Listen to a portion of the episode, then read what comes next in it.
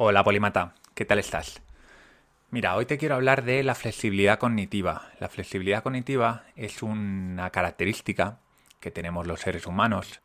Yo la conocí por Adam Grant, que es un autor muy muy conocido que escribió un libro hace no mucho, yo creo que hace aproximadamente un año, que se llama Think Again, un libro muy recomendable. No está en la biblioteca, pero es de esos libros que les tengo especial cariño, porque me hizo aprender una cosa que a día de hoy le doy muchísimo valor.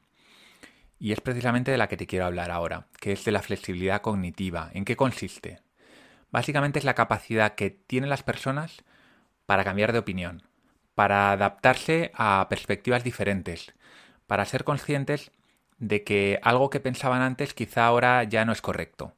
Ese tipo de cosas.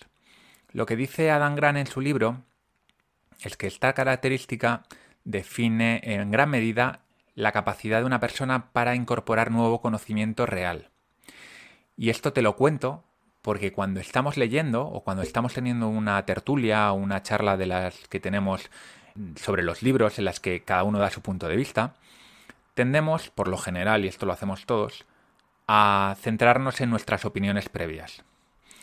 Eso, por un lado, está muy bien porque nos da un sentido de la identidad, nos permite identificarnos con ciertas ideas y nos permite incluso dominar ciertos conceptos, porque claro, si cada vez que nos dan un contraargumento a nuestro argumento y lo aceptamos, llegaría un momento en el que estaríamos perdidos.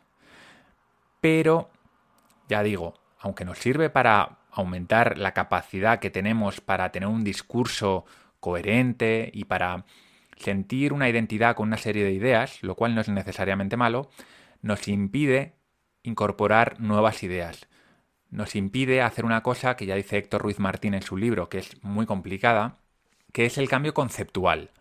El cambio conceptual consiste en reaprender algo, algo que ya sabíamos o pensábamos que sabíamos, por ejemplo, antiguamente cuando se pensaba que la Tierra era el centro del universo y de repente llega Copérnico y dice que no, que la Tierra no es el centro del universo, que es el Sol.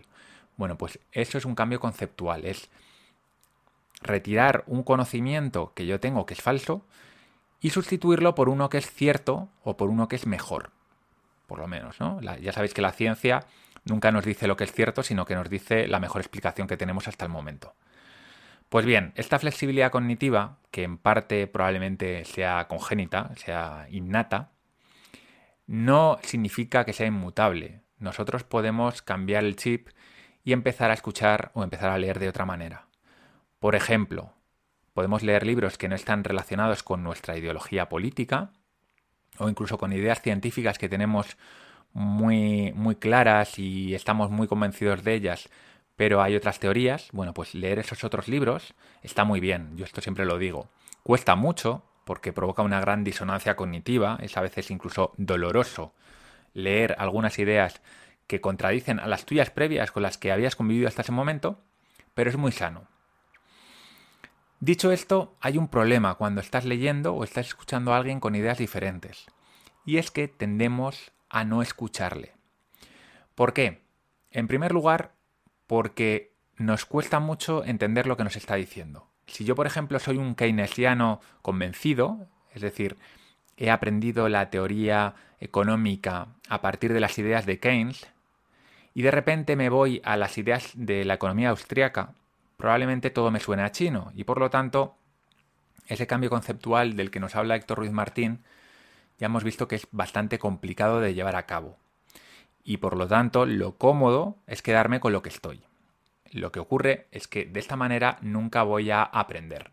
Siempre me voy a quedar con las ideas preliminares que yo tengo sobre un tema, pero la realidad es mucho más compleja y para comprender la realidad o para acercarnos a la realidad necesitamos tener primero distintos puntos de vista de esa realidad.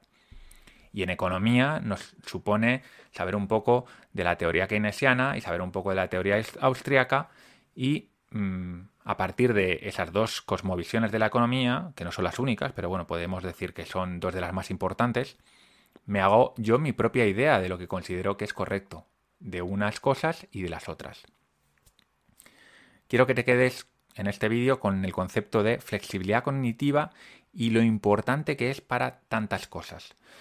Mira, yo escribí un artículo hace unos meses sobre los mejores pronosticadores del mundo. Este artículo lo escribí en base a un par de torneos de pronosticadores, de predictores, que, que hizo un científico social, ahora mismo no recuerdo su nombre, pero lo que descubrió es que aquellas personas que tenían mayor flexibilidad cognitiva tenían la capacidad de hacer predicciones mucho mejores.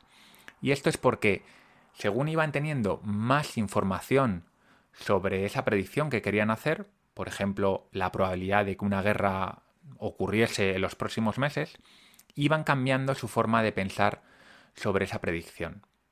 El que no tiene esa capacidad y esa flexibilidad lo que hace es que con la primera información, que normalmente suele ser escasa, suele estar sesgada, se queda con esa idea y ya no la cambia. Y por lo tanto, necesariamente, con el tiempo, va a estar con una idea equivocada, mientras que otras personas con mayor flexibilidad van a acercarse más a la verdad.